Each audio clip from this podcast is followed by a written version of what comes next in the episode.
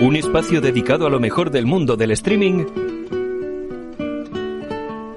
con el comentario y análisis de las mejores series y películas que puedes encontrar online.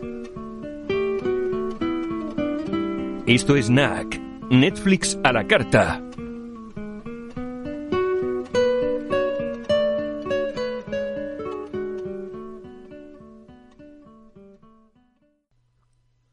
¿Qué tal, Martín? ¿Qué tal, Antonio? ¿Cómo andas? Bueno, muy bien. Aquí en casa, supongo que como tú. Reposando. reposando. Bueno, y en este momento, pues ya ves, grabando este NAC 4x23. Ajá. Así es, Antonio. Al menos se ve la luz al final del túnel.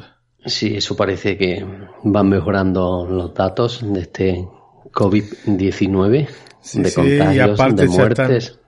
Se están, avisando que, pasamos a la famosa fase 2 en no tanto. Muy bien, pues yo traigo hoy una serie muy conocida que es La Casa de Papel, en concreto la parte 4. ¿Tú, Martín? Yo traigo una serie que se llama Lo que hacemos en las sombras. No la conozco. Ahora, cuando nos den datos, me pondré al día. Supongo que buena. Una serie muy buena. Es una serie de FX, o sea que sería de Fox, pero que se encuentra en el catálogo de HBO España. Imagino que el que tenga el canal FX em, también podrá verla. Muy bien, pues si te parece, Martín, escuchamos el tráiler, en este caso en español. Me va a ser menos. Efectivamente.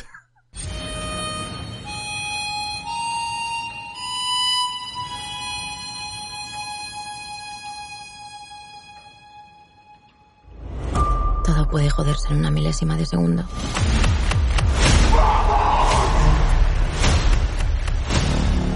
Nuestro cerebro se hundía como no lo había hecho nunca. Y con él, todos nosotros. Tú deberías protegernos. Ella puede cometer errores, pero tú no. ¡Cállate la boca, gordo! Te voy a matar. Vas a quedar callado. Toki, baja la pistola.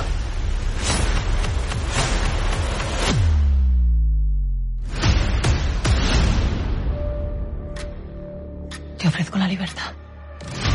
Si no colaboras, 30 años. Tú decides. Inspectora. Coronel, soy Gandía. Jefe de seguridad del Banco de España. He conseguido liberarme.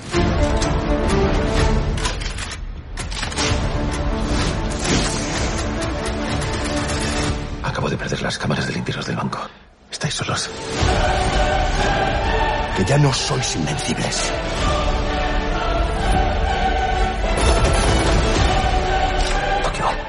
asesino.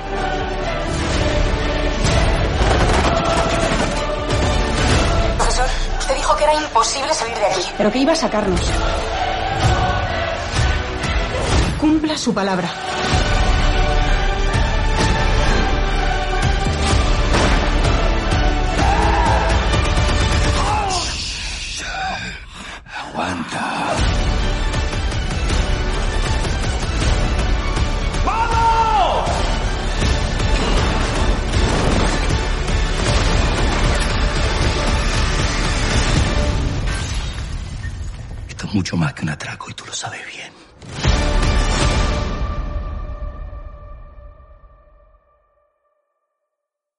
Martín, La Casa de Papel es una de, esas series que más gratamente me ha sorprendido en los últimos años.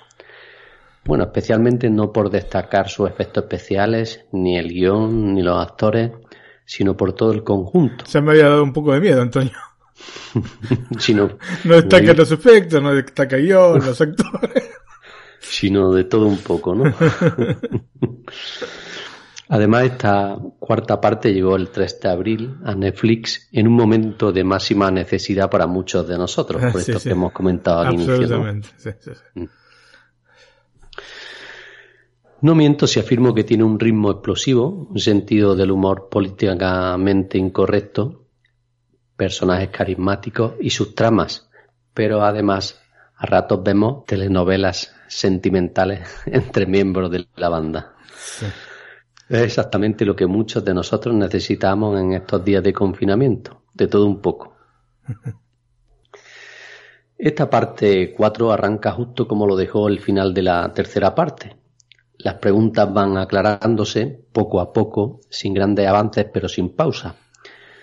La serie sigue combinando esa narrativa llena de flashback que nos llevan al momento en el que el profesor Berlín y Bogotá planificaron el robo del Banco de España en un monasterio en Italia y también a los días en el que la banda al completo en ese mismo lugar eh, se preparaba para dar el golpe. A lo anterior hay que sumar la trama actual presente en el interior del banco, ese ir y venir entre pasado y presente le dan al equipo creativo libertad para explicar lo que el espectador necesita saber en cada momento preciso y también para reencontrarse con personajes que han muerto en temporadas anteriores, dándole prevalencia a esta cuarta temporada este, este aspecto ¿no? de entre ir al pasado y volver al presente es uno de los que más me atrae de la serie. Tokio nos sigue deleitando con frases tan marcadas como todo puede joderse en una milésima de segundo. el momento en el que sientes la muerte en la nuca, sabes que nada será como antes. O, si me permite un consejo, no se enamoren en un atraco. Trae mala suerte. Eso me gustó. Es como nunca juegue con un tipo que tenga de apellido el nombre de una ciudad. Eso es. Mm, diálogos en off que le dan a la casa de papel esa excelencia al tratar temas más serios, como la supervivencia de su personaje o el éxito de su plan tan difícil, ¿no? Pero que en momentos se ve tan fácil.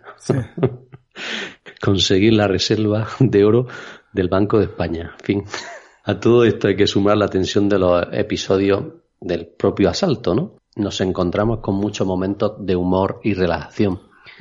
Y es que siempre se puede contar con Denver o Palermo para los comentarios irrelevantes y sin sentido.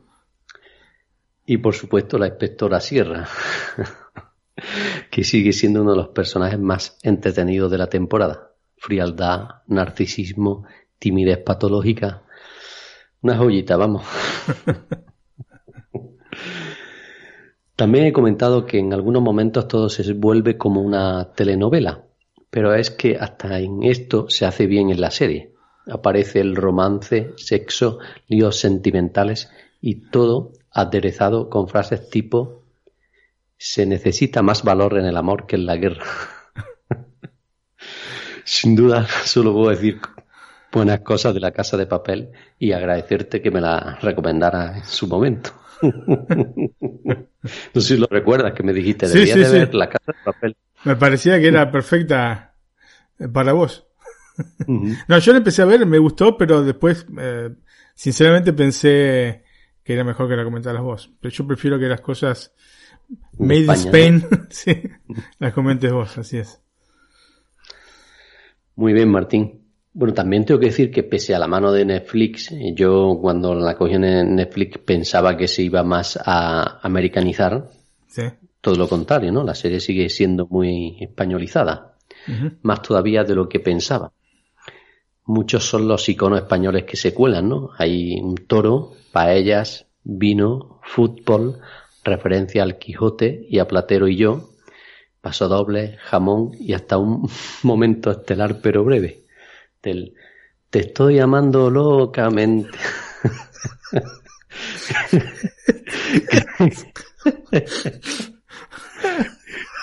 que te dejará con ganas de ponerte a escuchar al completo la canción. Absolutamente. ¿Cómo no me va a dejar con ganas de escucharla? Escuchemos la canción de la greca. Okay.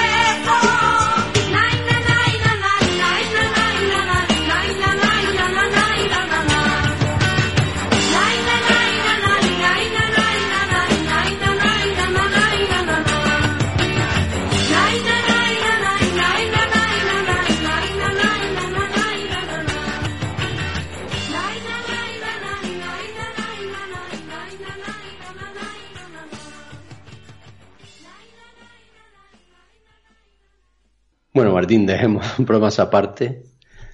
Entendería perfectamente si haces como yo y ves la casa de papel sin parar. Sí, casi ocho horas del tirón. No tenía forma de dejarlo. Pero es que el último episodio incluso me sentó mal. Y yo decía, pero bueno, ¿cómo puede acabar ahora? sigan, sigan. Lo cierto es que no puedo esperar. Quiero ver ya la quinta temporada, claro, evidentemente, sin parar. Claro.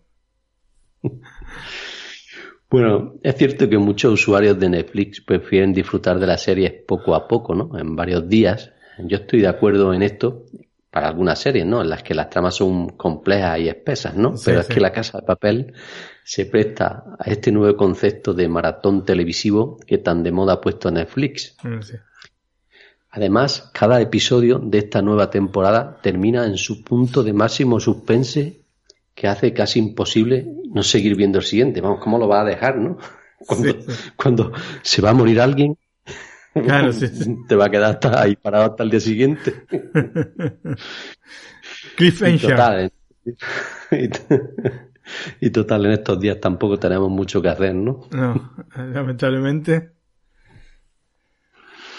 Bueno, antes de pasar a los, actores, a los actores, escuchemos la intro que son tres minutos y medio y así puedo coger un poco de aire. Muy bien, perfecto. En el sentido español. no sé. O respirar. Así sí, ¿no?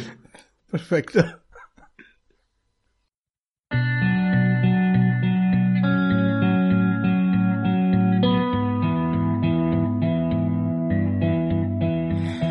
I stay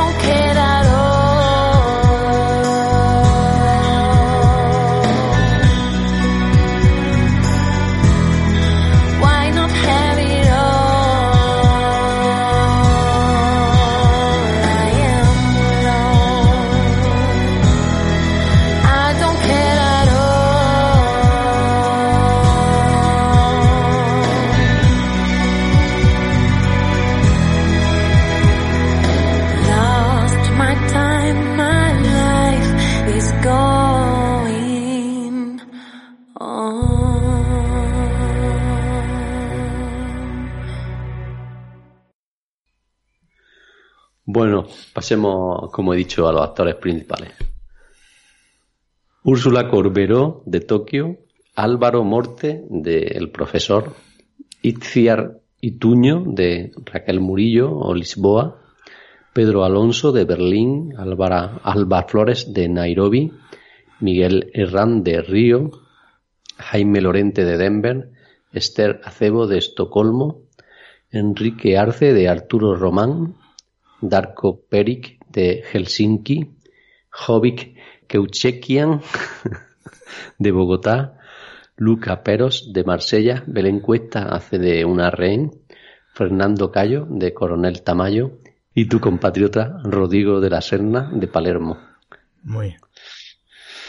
Bueno, pasemos a los datos técnicos. La cuarta temporada de La Casa de Papel sigue, igual que siempre, tensión, acción, amor y muchas sorpresas.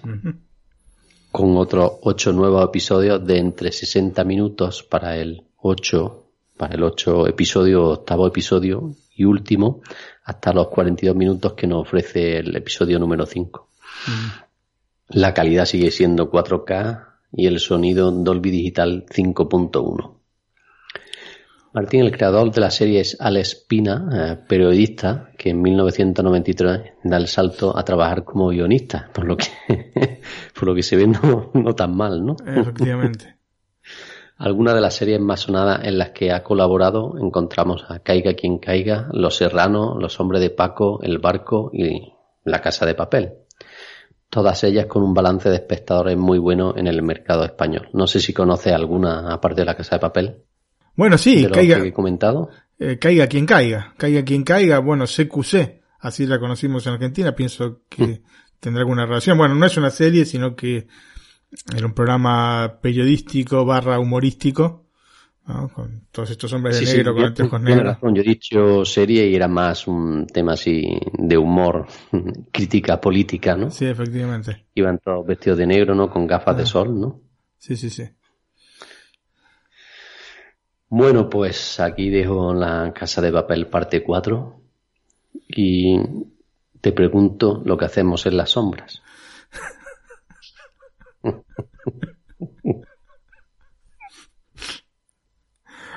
What We Do in the Shadows, Antonio. Es una serie que, como te dije, está disponible en HBO de España. Escuchemos el tráiler en inglés. Perfecto. It's nightfall.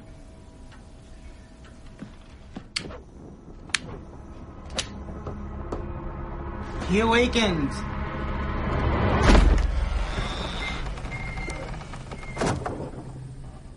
Very cool, Master. Very scary. Thank you. Nadja, Laszlo! Yeah. Yes? Can you come downstairs for a second, please? The problems with living with other vampires are the vampires I have chosen to stay with. I wanted to talk about general hygiene in the cell. Last night, there were all these people down there, half drunk. Well, where did they find the alcohol? No, they were half drunk. They'd been half drunk. If you've got something to say, then damn well say it. It's not hygienic! Nandor is like a big turkey. Cannot pay with that. I'm so sorry. So you can't be throwing ancient coins at me. Guillermo, The credit card's stab this man.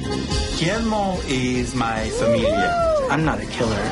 I find people who are easy to kill. Are you virgins? I don't see how that's relevant. I'm killing it. Oh, that's werewolf piss. Two werewolves!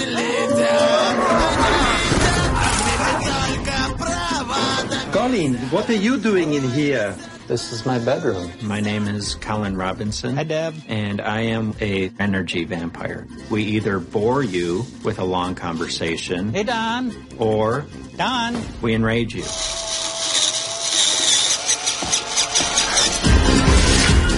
Something terrible is coming.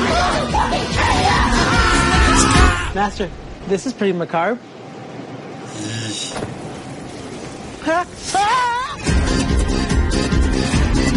I've got my cake caught in the door. yank it out!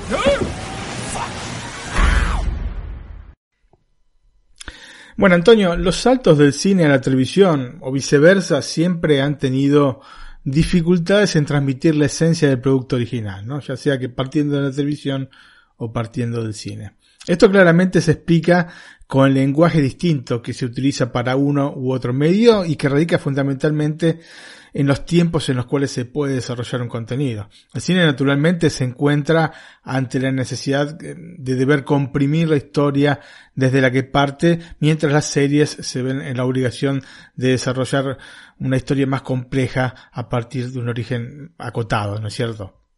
En el caso de estas transposiciones de cine a televisión o de televisión a cine. ¿no es cierto?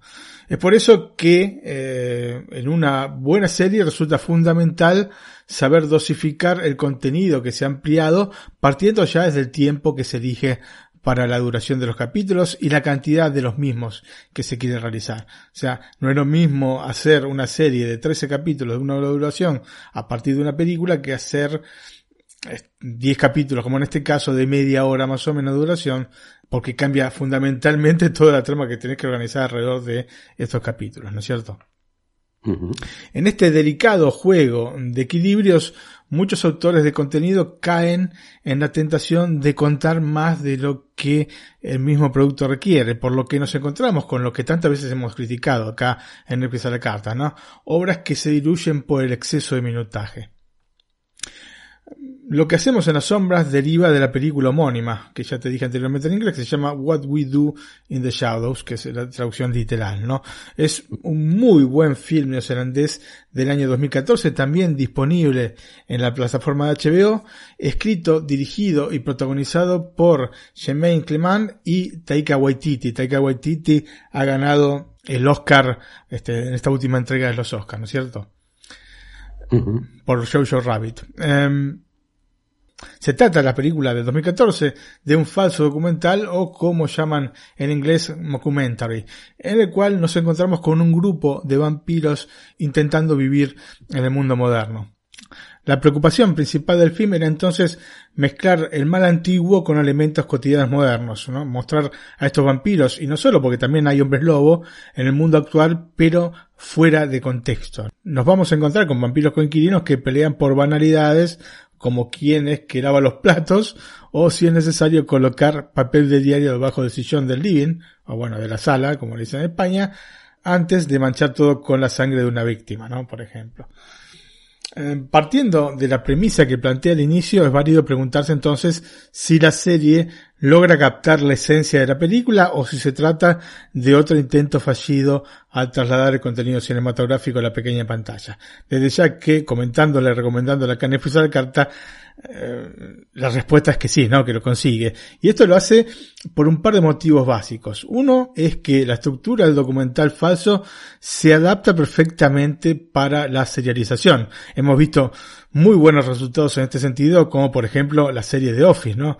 Tanto la británica como la norteamericana, que de alguna manera derivan del mítico film de 1984 This is Spinal Tap. No sé si lo habrás visto alguna vez, Antonio, es un documental, mm. un documentary este, dirigido por Rob Reiner en el cual se sigue a una este, falsa banda de rock que se llama eh, Spinal Tap, ¿no? Y la siguen por un tour. Pero claro, es todo decadente, ¿no? Es una, una banda que está en baja y bueno, este, es muy divertido.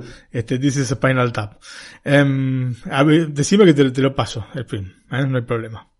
Vale.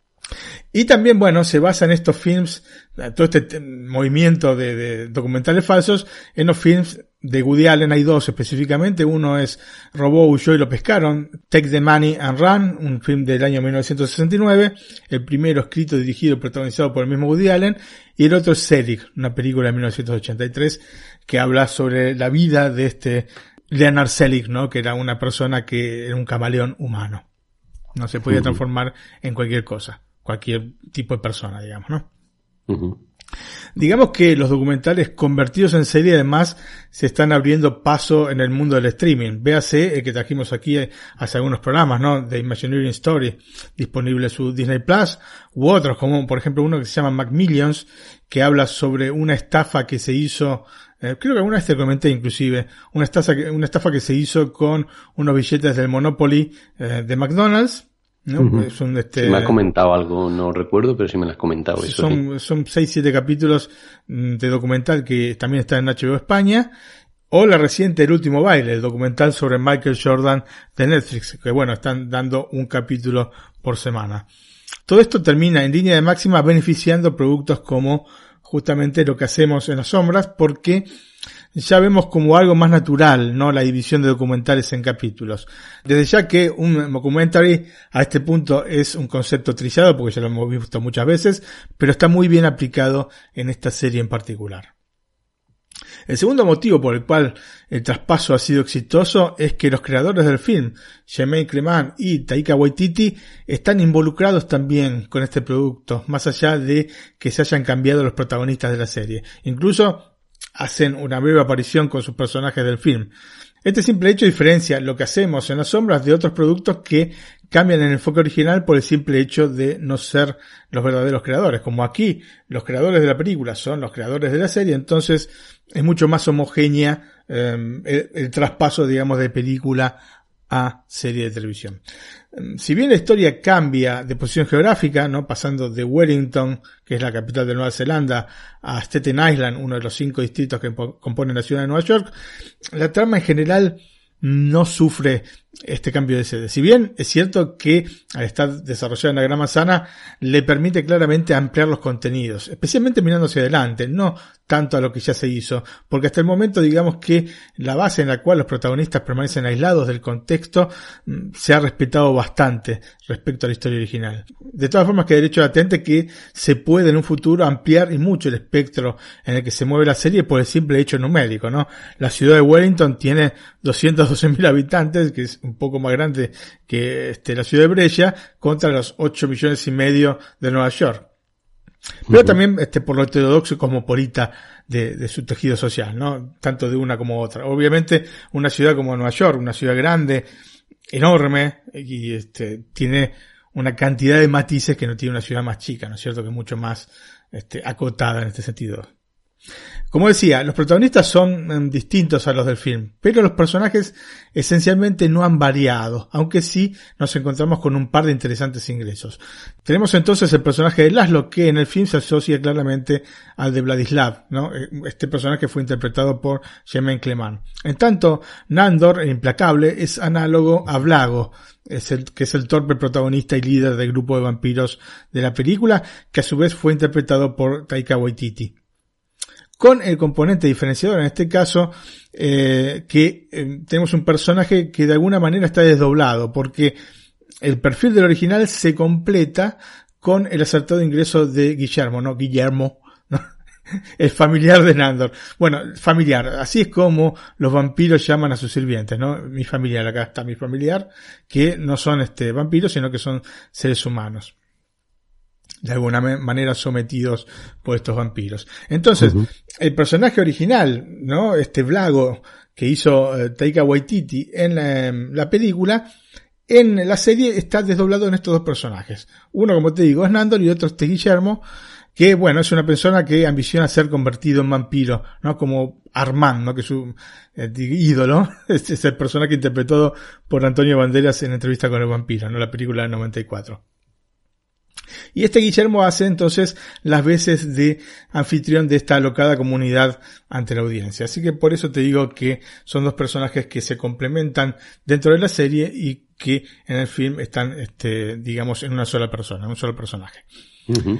El tercer personaje es la vampiresa Nadia, una total inconformista que se asocia con su contraparte en el film original que se llama Deacon. Al grupo de vampiros que comparten casa se suma un interesante personaje que se llama Colin Robinson, un vampiro energético, Antonio, que básicamente absorbe la energía de la gente hablando con ella, ¿no? La cosa funciona a partir del aburrimiento al que somete a sus víctimas con un largo parloteo o volviéndolos locos a los compañeros de trabajo con alguna estupidez como sacarle la punta a los lápices haciendo un ruido infernal en la oficina, Antonio. Eh, y el mismo Colin Robinson dice, hay muchos como nosotros, ¿no? Seguramente vos conoces alguno. Y efectivamente yo conozco algún vampiro energético. Claramente los vampiros energéticos son los más difusos en la sociedad y tienen dos características que lo hacen aún más aterradores. Pueden moverse bajo la luz, ¿no es cierto?, a la luz del sol, y logran quitarle energía a otros vampiros. Para completar el elenco, en la primera temporada de la serie nos encontramos con el varón Afanas, un personaje que se asocia con el conde Drácula de, de la película de Coppola y que en el film por su parte lleva el nombre de Petir y se adhiere perfectamente al perfil de Nosferatu, especialmente desde el aspecto estético, ¿no? Eh, Nosferatu eh, a Petir y el, el varón Afanas a el conde Drácula de Coppola, o sea, físicamente son muy parecidos los personajes. Es decir, en ambos casos seres que no se adaptan del todo a la fisonomía humana y que de alguna manera se manifiestan como el lado más oscuro del vampirismo. Antonio, no vamos a dar vueltas sobre esto. Los protagonistas no parecen en ningún caso ser seres de una inteligencia extrema, ¿no es cierto? Sino más bien todo lo contrario. Emocionalmente son poco más que adolescentes, con reacciones muchas veces poco iluminadas. De todas formas, sus poderes los convierten en peligrosos, como sería peligroso un mono con una pistola, ¿no? La serie basa parte de la diversión en presentarnos de manera irónica los elementos culturales que todos conocemos respecto a los vampiros, ¿no? Haciendo hincapié en cada una de las reglas que los define y de los límites que se establecen. Es decir, respeta los elementos, llamémosle positivos para los personajes, como la posibilidad de volar, la conversión en murciélagos o claramente el beber sangre, pero también las cuestiones que los hacen sufrir, como los crucifijos, el agua bendita, el ajo, este, o la misma luz del sol, ¿no? Y también que no se reflejen en los espejos. Son, digamos, todos los aspectos que envuelven la iconografía de un murciélago están respetados dentro de la serie. Digamos que nos encontramos, bueno, a excepción de Colin Robinson, con personajes que son esencialmente una composición de todos estos elementos eh, absolutamente reconocibles para cualquiera. Lo interesante es que a pesar de contar con mm, todas estas características a disposición, no se abusa de ellas, ¿no? Lo que hubiese provocado probablemente un rápido deterioro de la serie. Fundamentalmente porque ya hemos visto muchos productos televisivos y cinematográficos que se mofan de estos elementos. Entonces nos encontramos con un contenido que en definitiva puede desarrollarse a partir de otros parámetros con un ligero toque de estos elementos emblemáticos, ¿no es cierto? Tal vez la frase que mejor define la serie es la que nadie dice en un momento al referirse a todo este grupo de vampiros. El problema de vivir con otros vampiros son los vampiros que he elegido. Nandor es como un pavo grande. Se pasea e intenta controlar todo lo que pasa en la granja. Y Laszlo es mi osote salvaje y la gozamos persiguiéndonos por la casa. ¡Te voy a matar, cabrona! Nos lo pasamos pipa. Yo era el hombre más guapo de nuestro pueblo. La lepra y la peste se cebaron con su pueblo. Es cierto. Y hasta yo mismo contraje la lepra, pero tuve suerte porque no se veía, solo afectaba una parte de mi anatomía. Pues yo la he visto. En fin, una noche me despertaron unos horribles arañazos en la ventana y pensé, ¿quién coño será? Porque vivía en la tercera planta. Me acerqué a mirar, descorrí la cortina y allí estaba la mujer más bella que había visto en mi vida. Pero estaba rascando la ventana, estaba arañando el cristal. Me quedé hipnotizado. Usé la hipnosis con él. Eso lo supe después. Como es lógico, la invité a entrar. Estábamos a punto de hacer el amor cuando se convirtió en un horrendo murciélago viscoso. Entonces me chupó la sangre. Me maldijo con la condena a la vida eterna y me hizo un ser nocturno, sediento de sangre. Bueno, Antonio, hacemos una pausa y escuchamos la música de la intro de la serie que se llama You're Dead y está cantada por Norma Tanega. Perfecto, la escuchamos.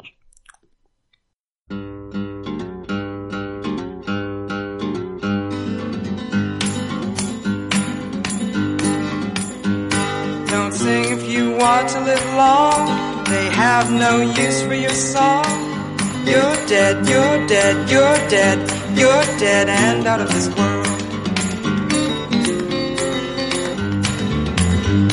You'll never get a second chance. Plan all your moves in advance. Stay dead, stay dead, stay dead, stay dead and out of this world. Run fast, don't stand in the sun. There's too much work to be done. You're down, you're down, you're down, you're down and out of this world.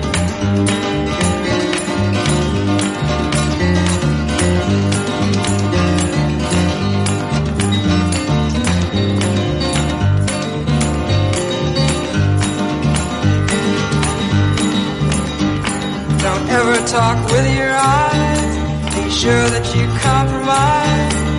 You're dead, you're dead, you're dead, you're dead and out of this world.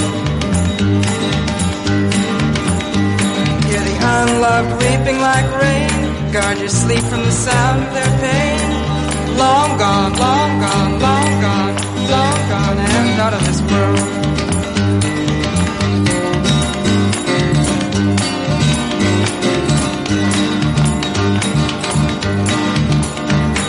Smile and it tears your face, it's time for the inhuman race. You're down, you're down, you're down, you're down and out of this world.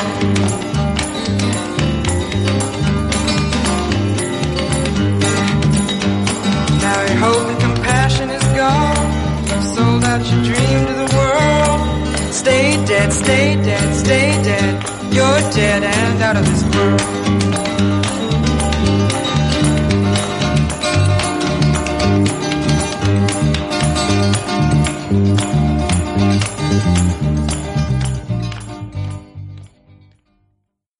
Si bien podríamos establecer un par de ligeros arcos narrativos para la primera temporada, la serie en realidad se asienta a partir de episodios autoconclusivos, lo que en línea de máxima permite una mayor libertad a la hora de trazar las tramas de cada uno de los episodios, porque bueno, las limitaciones de una historia general, tomando un específico rumbo, eh, quedan de lado, ¿no es cierto?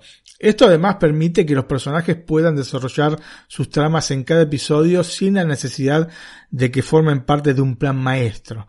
Apoyarse en una trama general hubiese hecho que la serie perdiese en frescura, por lo que el rumbo que se ha tomado en este sentido me parece sumamente acertado. De todas formas, sin llegar a ser arcos narrativos, hay estructuras, ¿no es cierto?, que se establecen desde el inicio y sobre las cuales se apoyan eh, los guiones de esta serie. Una de ellas es la relación disfuncional de amor e indiferencia que se establece entre Nadia y Laszlo, que son un matrimonio, ¿no es cierto? Estos dos personajes están casados, que probablemente en otras circunstancias se hubiesen separado muchas generaciones atrás. Claro, si no fuese porque están ligados a partir del fatídico mordisco que le dio la vampiresa a este joven británico. Otra relación disfuncional es la que une a Nandor, mucho más formal que lo que indicaría su propio apodo de implacable, y la historia detrás del mismo con su familiar, ¿no? Con Guillermo. Digamos que ambos viven una complicada relación de codependencia. Uno esclavo de su ineptitud en el mundo moderno y el otro esclavo de sus deseos de convertirse en vampiro. También, Antonio, en la serie hay elementos de autoironía a la cultura freaky, que probablemente es el público que más va a apreciar este producto. ¿Y en qué se traduce esta autoironía? en que los vampiros buscan en los grupos de juegos de rol la sangre de vírgenes. De hecho, los vampiros no llaman la atención entre estos grupos porque parecen cosplayers, ¿no? Los miran y dicen, claro, están disfrazados de vampiros, ¿no es cierto? ¿Y por qué digo autoironía? Porque claramente los eh, creadores de la serie, Jermaine Clement y Taika Waititi son eh, frikis, ¿no? Son, aparte, confesos frikis. Lo cierto es que estas dinámicas que te estaba diciendo anteriormente, ¿no? Estas entre eh, Nadia y Laszlo y entre eh, Nandor y Guillermo, eh, llevan un tiempo para establecerse y fundamentalmente para que las podamos asimilar en su total complejidad. Es por eso que en los primeros episodios el aspecto cómico pasa eh, sobre todo por el choque cultural eh, entre los vampiros y el mundo moderno con el agregado del mencionado Colin Robinson y su don para hacer aburrido cualquier discurso, lo que irónicamente termina siendo hilarante. Claramente no se podía basar el resto de la serie en esto, pero bueno, se partió de esta base y eh, digamos que eh, lo positivo de la serie es que la carga cómica se va corriendo de personaje a personaje, logrando un verdadero equilibrio entre los distintos tipos de humor que encontramos en la misma, ¿no es cierto? Uh -huh. Con una clara y obvia prevalencia del humor negro que, bueno, era obvio, ¿no es cierto?, para este tipo de serie. Dice un dicho que en la variedad está el gusto. Y lo que hacemos en las sombras acertadamente tiene un desarrollo estilístico que reafirma esto. Cabe señalar que, aún habiendo comenzado en un buen nivel, la serie va de menor a mayor, por lo que con el correr de los episodios se va convirtiendo cada vez en más adictiva.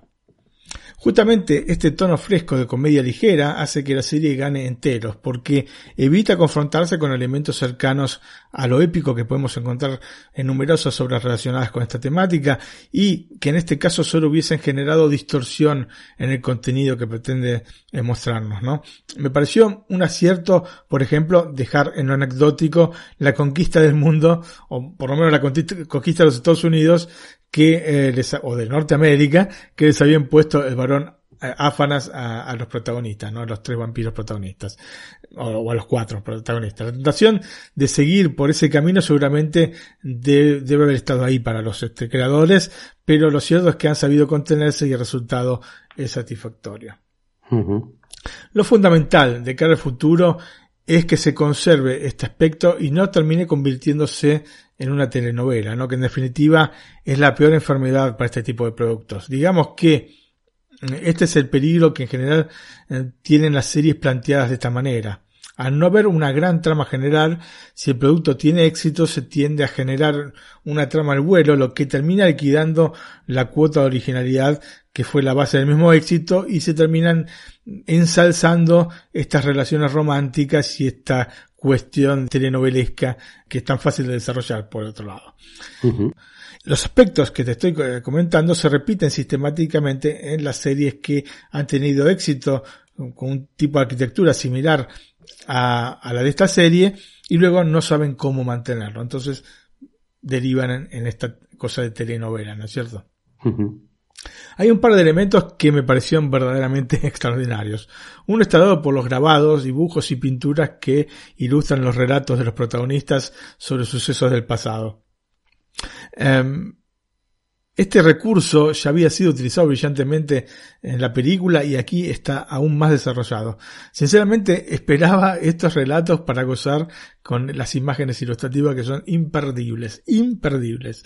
Por otra parte, el séptimo capítulo en el que los protagonistas son jugados por el Consejo Vampírico, que incluye una serie de cameos insertados en el juicio más absurdo que he visto, me parece una joya dentro del conjunto de la serie. No te voy a decir quiénes están, pero hay muchos este, vampiros del de, de cine. Ahí, ¿eh? En ese capítulo uh -huh. número 7.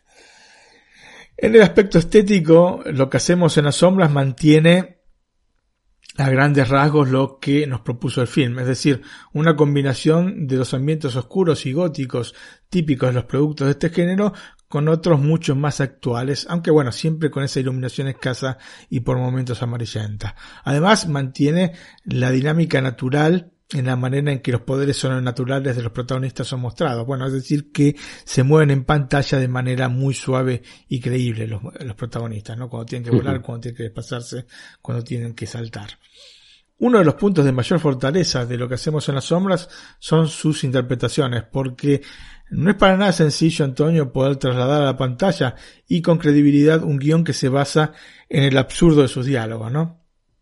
De hecho, en manos no idóneas puede ser el origen del aburrimiento, ¿no? del desarrollo anodino. Es por esto que una interpretación precisa por el cast perfecto puede generar la diferencia entre la brillantez y la mediocridad. Uh -huh. En esto también cobra vital importancia la dirección, que es la que establece los ritmos que son imprescindibles cuando los diálogos cobran vital importancia. En resumen, se trata de un producto fresco, con un humor universal y variado que no renuncia a alguna crítica social, aunque bueno, muy ligera, ¿no? Por ejemplo, hacia el racismo, pero que fundamentalmente basa su humor en lo sencillo. Um, lo que me hace recordar un film de 1967 dirigido y protagonizado por Roman Polanski que se llama La danza de los vampiros. No sé si lo viste este film, pero bueno, ahora parece que Roman Polanski es como una mala palabra, pero bueno, el tipo sí, ha hecho, el tipo es muy buen director y ha hecho muy buenas cosas. Después, la cuestión de la vida privada es otro tema que este, es bastante más cuestionable. Sí. O muy cuestionable, pero realmente ha sido siempre un gran director. Antonio, pasamos a los datos técnicos. Mm, la serie de FX, que bueno, encontramos en HBO de España, cuenta con una primera temporada de 10 capítulos de entre 22 y 30 minutos que se estrenó el 27 de marzo del año pasado en los Estados Unidos y el 28 en España. La uh -huh. segunda temporada, que lleva unos pocos capítulos, se lleva tres capítulos, eh, se estrenó el pasado 15 de abril y se extenderá hasta el 10 de junio próximo. El formato de pantalla es 16 novenos y en HBO de España está presentada en 1080p con sonido estéreo. Los protagonistas son Keivan Novak como Nandor el Implacable, Matt Berry como Laszlo, Natasha Demetriou como Nadia, Harvey Guillén como Guillermo, Mark Porks como Colin Robinson y Doug Jones como el varón Afanas. En todos los guiones han participado eh, Jermaine Clement y Taika Waititi, mientras que ambos han dirigido una gran cantidad de episodios. Por el momento hay 14 episodios, 13 episodios en realidad, aunque es en, en Internet Movie Database aparecen 14 y la mitad han sido dirigidos por estos dos este, directores. y Muy bien, Martín, pues aquí llegamos al final de los análisis de las series. Ahora vamos a pasar a finalizar el programa. Si te parece, nos da el correo electrónico. Muy bien, Antonio. El correo electrónico es nac.iosmac.es. nac.iosmac.es. Con él pueden enviarnos alguna sugerencia, ¿no? Algún comentario de alguna serie, película, algo que quieran que traigamos aquí a, la, a nuestro podcast y también, por ejemplo, solicitarnos acceso a nuestro canal de Telegram o de WhatsApp, que también los tenemos y en los que hablamos más asiduamente con nuestros oyentes. Así es, Antonio.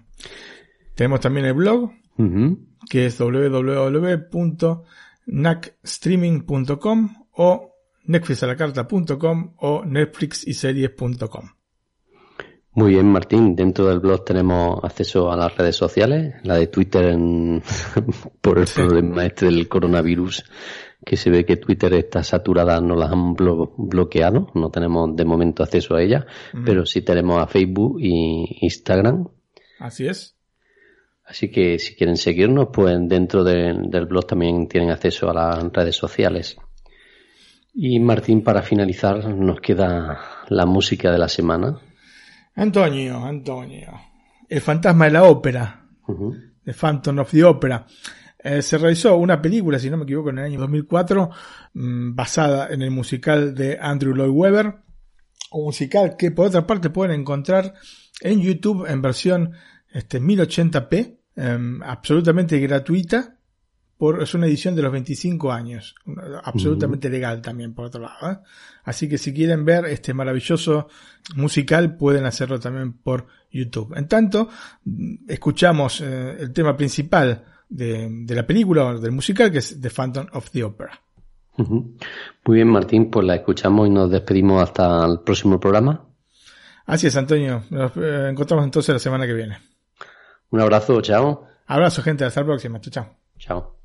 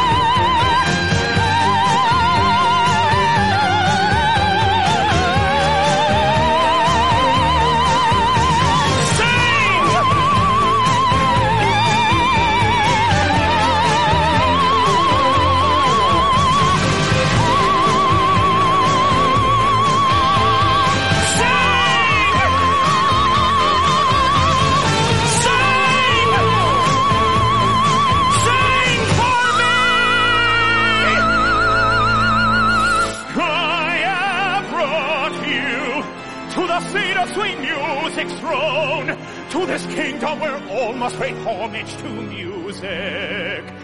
Music. You have come here for one purpose and one alone. Since the moment I first heard you sing, I have